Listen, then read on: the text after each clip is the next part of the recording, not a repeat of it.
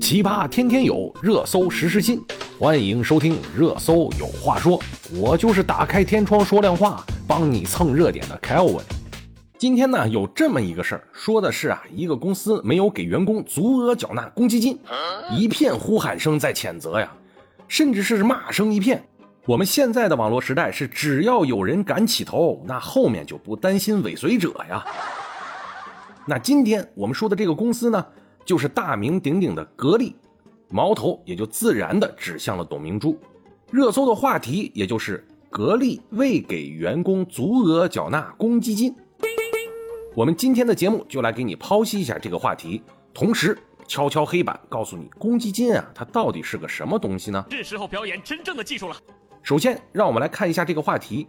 这个话题的关键字在“没有足额”这几个字上面。如果说格力它确实没有按照合同约定进行足额的缴纳，那这个就涉及到了合同诈骗的问题了。这个相对来说是比较严重的问题，而且会牵扯到很多人。就像我们小时候说的一样，你跟我一起去钓鱼啊，钓到鱼咱俩一人一半，结果钓上鱼呢，你分了我一点点儿，远不止一半啊。那我肯定翻脸，这不是骗我吗？这是同样的一个道理，这个叫做契约精神的违背。作为一个大公司，不应该店大欺客，特别是对员工的福利，既然说出来了，就一定要做到，这是一个企业和企业家应该具备的素质。接下来，我们来说一说本次事件的主角格力，还有他的当家人董明珠。首先，我们来说一下格力这个公司。珠海格力电器股份有限公司成立于一九九一年。当年呀，珠海政府为了给当地引进一家世界五百强企业，找了一家美国公司来收购格力，被董事长董明珠严词拒绝，并且闹到了省委，才没有促成收购。并在几年以后啊，董明珠就把格力做成了世界五百强，狠狠地打了当时政府的脸。从此以后，董明珠的名气大涨。瞬间成了格力的主心骨，而且他个人的雷厉风行、严格治理公司的能力，也给他带来了一个外号“铁腕娘子董明珠”。日后格力的各种动作都脱不开董明珠董总的影子。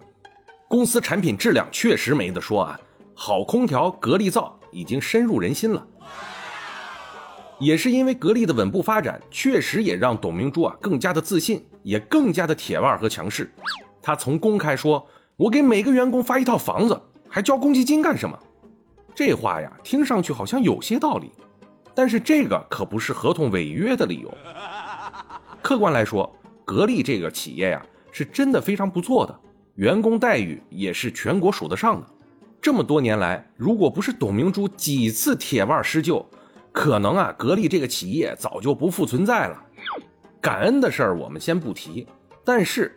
把公司的丑事捅到全国都知道，其实也是一种得不偿失的做法。大家名誉受损，小家还将焉在吗？现在我们来敲黑板了，我来给你讲一讲什么是公积金。住房公积金是指国家机关和事业单位、国有企业、城镇集体企业、外商投资企业、城镇私营企业及其他城镇企业和事业单位。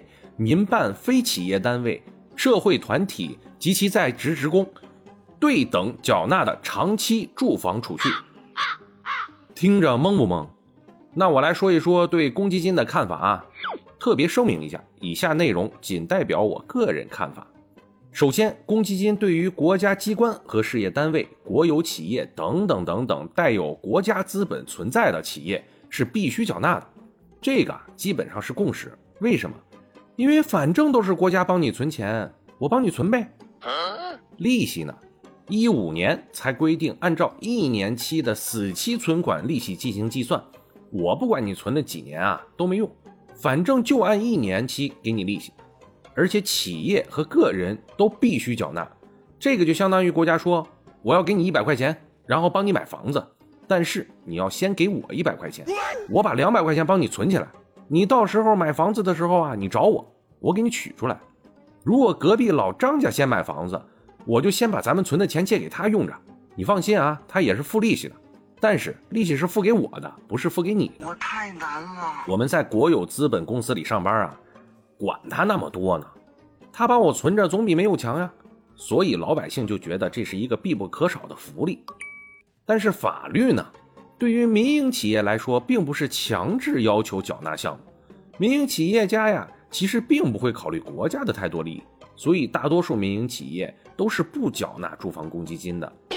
比如说吧，民营企业说每个月从你的工资里扣百分之十来缴纳住房公积金，但是里面有百分之五是替公司缴纳的。